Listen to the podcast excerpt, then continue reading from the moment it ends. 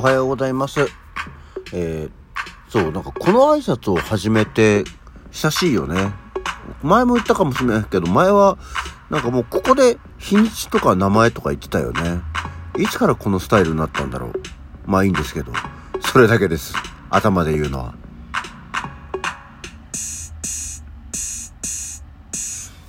はい。改めましておはようございます。9月の12日の月曜日午前6時45分、起き抜けラジオ西京一でございます。っていう、こう、オープニング明けに日にちと時間と自己紹介。これ、ね、なんか、結構ずっとそのスタイルでやってたような気がしたんですけど、意外と最初結構バラバラだったんだなっていうことがなんとなく分かりました。あの、Facebook でさ、1年前の思い出みたいなのでこう遡って、だいたいあの、最初の数秒間だけ喋りがテロップで出て動画になってるじゃないですか。あれを見ると、あ、なんか、おはようございます、西京一ですとかって言ってると思って、ああ、そうなんだっていうね感じがありましたね。はい。えー、そんなわけで、えー、さてさて、あの、お便りをいただきましたので、まずはご紹介させていただきたいと思います。えー、こちら、SBA の幻は、まことしやな過去からのメッセージ、過去3からのメッセージです。いつもまとめて、えー、遡りながら聞いています。さて、人間ドックの回ですが、悪玉コレステロールなど血液血管関係にいいのは、イカの検査機とイカの摂取をお勧めします。私の血液はこれでだいぶ改善された時期もありました。イカの効果恐るべし。ぜひお試しあれ。ところで質問です。今年も9月は沖縄ですか？もしも沖縄に行かれるのであれば、沖縄在住の M さんとトークセッションも期待しちゃいますが、いかがでしょうか ?M さんがダメならデニーでもいいです。ぜひ実現を希望します。っていうことですね。あのー、まずですね、どっから話をしようかな。今年はね、沖縄行かないんだって。あの、まあ、大体沖縄旅行ね、企画、出資はですね、我が家の奥様なんで、えー、なんとなくもう聞いてみたの夏ぐらい前、夏前ぐらいに、今年どうすんの？沖縄行くの？って聞いたら、今年は行かないって言われて、行かないんだ。ね。ここはそんなね、家族を連れて沖縄に旅行に行けるほど私自身は裕福ではないので、まあ奥様もいろいろね、あの、仕事が変わったりして、仕事も忙しかったりするんでしょうから、なかなか無理強いはね、できませんから、今年はね、行けないんですよ、沖縄。残念。なので、えー、トークセッションがないですね。あ、あとはですね、あの、デニーさんとこは、無事再選を果たしたそうで、おめでとうございます。おめでたいのかどうかがわかりませんけど、まあまあ、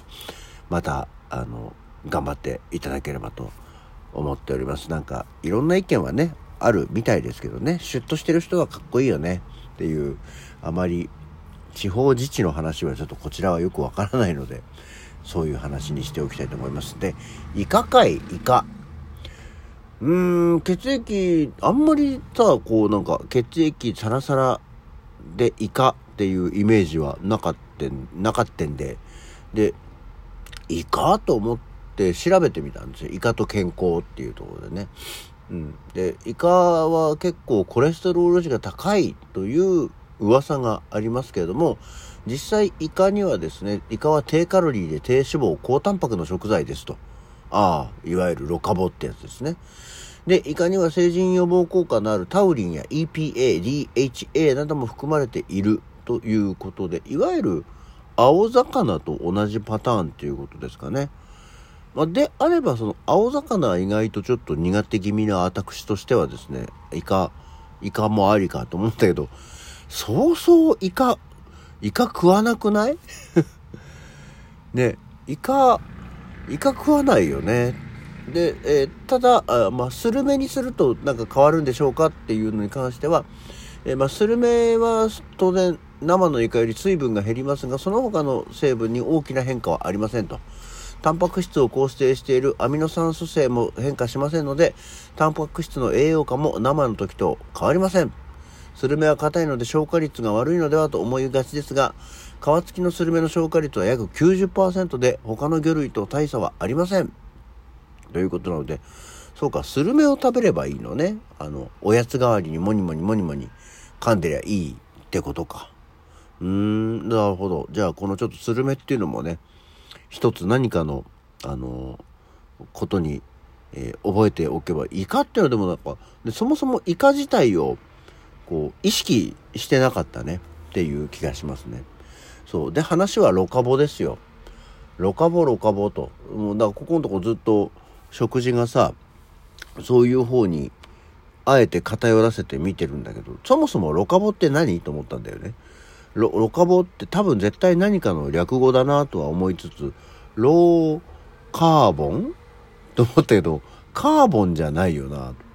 ロー、ロカボって何だろうと思って調べましたら、まあご存知の方もいらっしゃるとは思うんですけど、ロカボっていうのは、ローカーボハイドレートっていうことなんですね。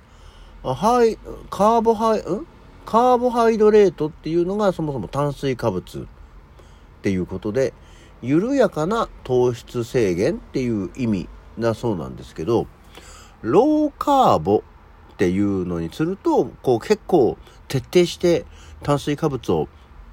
減らしましょうみたいなことなんだけど、ロカボっていうのはどっちかっていうと、まあ、できる限り緩やかに減らしていこうねっていうようなものなんだそうですよ。っていうのもあってですね。で、今、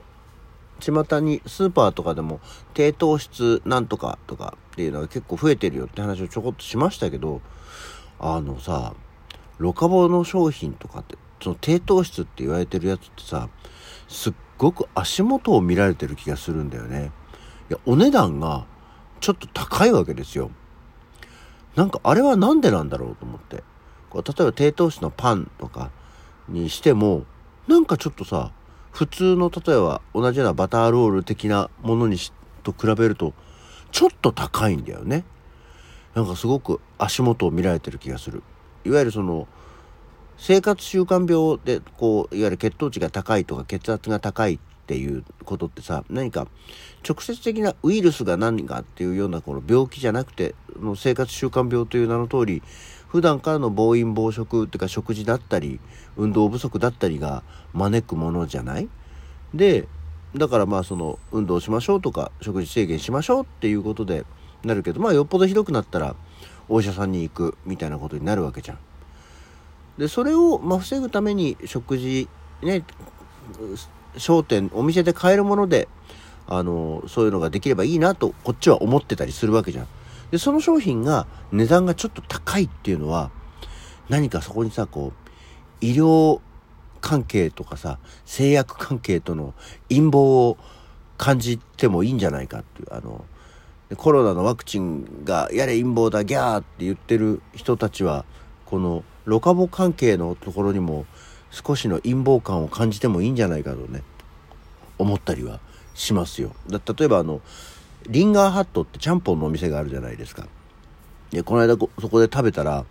あの、麺を低糖質麺に変えられますっていうのね。そしたら、普通のちゃんぽん、プラス150円もするんだよ。低糖質麺に変えるのに。量変わんないんだよ。150円のプラスってすごくない？あの、別に見てないけど、麺の大盛りとかだとさ、プラス100円とかだったりするわけじゃん。それをあえて麺の質を変えるのに150円かかるっていうのはどうよって思ってみたりねそのロカボなんとかっていうのはあれかねあの最近あのビアリーっていうさビアルコールアルコールゼロじゃなくてアルコール度数が極端に低いビール出てますけど発泡酒かな？うん、あれは一旦ビールを作ってからそこからアルコール成分を抜くことによってアルコール度数をすごく下げるっていうこう手間をかけてる。元からアルコールの発酵してアルコールを作るっていうんじゃなくて、アルコールがあるビールを、アルコールを抜いて作る分、まあ、手間がかかってるから、あれ高いんだよね。普通のビール並みの値段がするんですよ、ビアリーっていうのは。っていう手間がかかってるから高いっていうのがあるように、何か、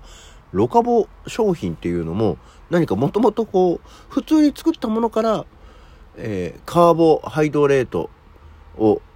減らすっていうことをしてる分、手間がかかってて高いわけ？とか思ってみたりはするんですけど、なんかね、あの、どうもでも、これ食わないとお前ら血圧上がるんだろうとか、これ食わないと血糖値上がるんだろう？高くても買う、買うだろうお前ら。体大事でしょ？みたいなことを言われてるような気がして、えー、とてもなんか、どうなの？これってちょっと憤ったりはしておりますね。昨今は別に100%そうしてるわけじゃないんだけど、あ、でもね、昨日そうそう、マクドナルドに行ってね、お昼、娘と。で、まあ、マックで久しぶりにマック食べようと思ったんだけど、あ、ジュースはやめとこうってか、コーラとかはやめとこうと思って。そこをね、あの、いわゆる、ジュースにしちゃうからいかんのじゃないかって勝手に思って、何がいいかなと思って、あ、創建美茶があるんじゃんと思って、生まれて初めてマクドナルドで、えー、創建美茶を頼んだんですよ。えー、ベーコンレタスバーガーとポテトのそのセットで創建美茶を。うん。あの、結論から申しますとですね、マクドナルドのセットに創建美茶は合わない。ええ、あの、好きな方いたらごめんなさいね。好きな方いたらごめんなさい。創建美茶はマックを食う味じゃなかったよ。っていうところは分かって、素直にアイスコーヒーにしとけよかったな、と。そこもね、こう、試行錯誤している 最中ですけど、やっぱりでもね、朝の寝起きにかなり影響があると思うんだよ。今日もだるいもん。絶対気圧じゃないね。っていうような感じで週明け月曜日、え、今週も1週間頑張っていきたいと思います。皆さんも元気でローカーボハイドレートを頑張ってください。みんなはやってないけど。はい。というような感じで今日の起き抜けラジオはこの辺で。それではまた次回。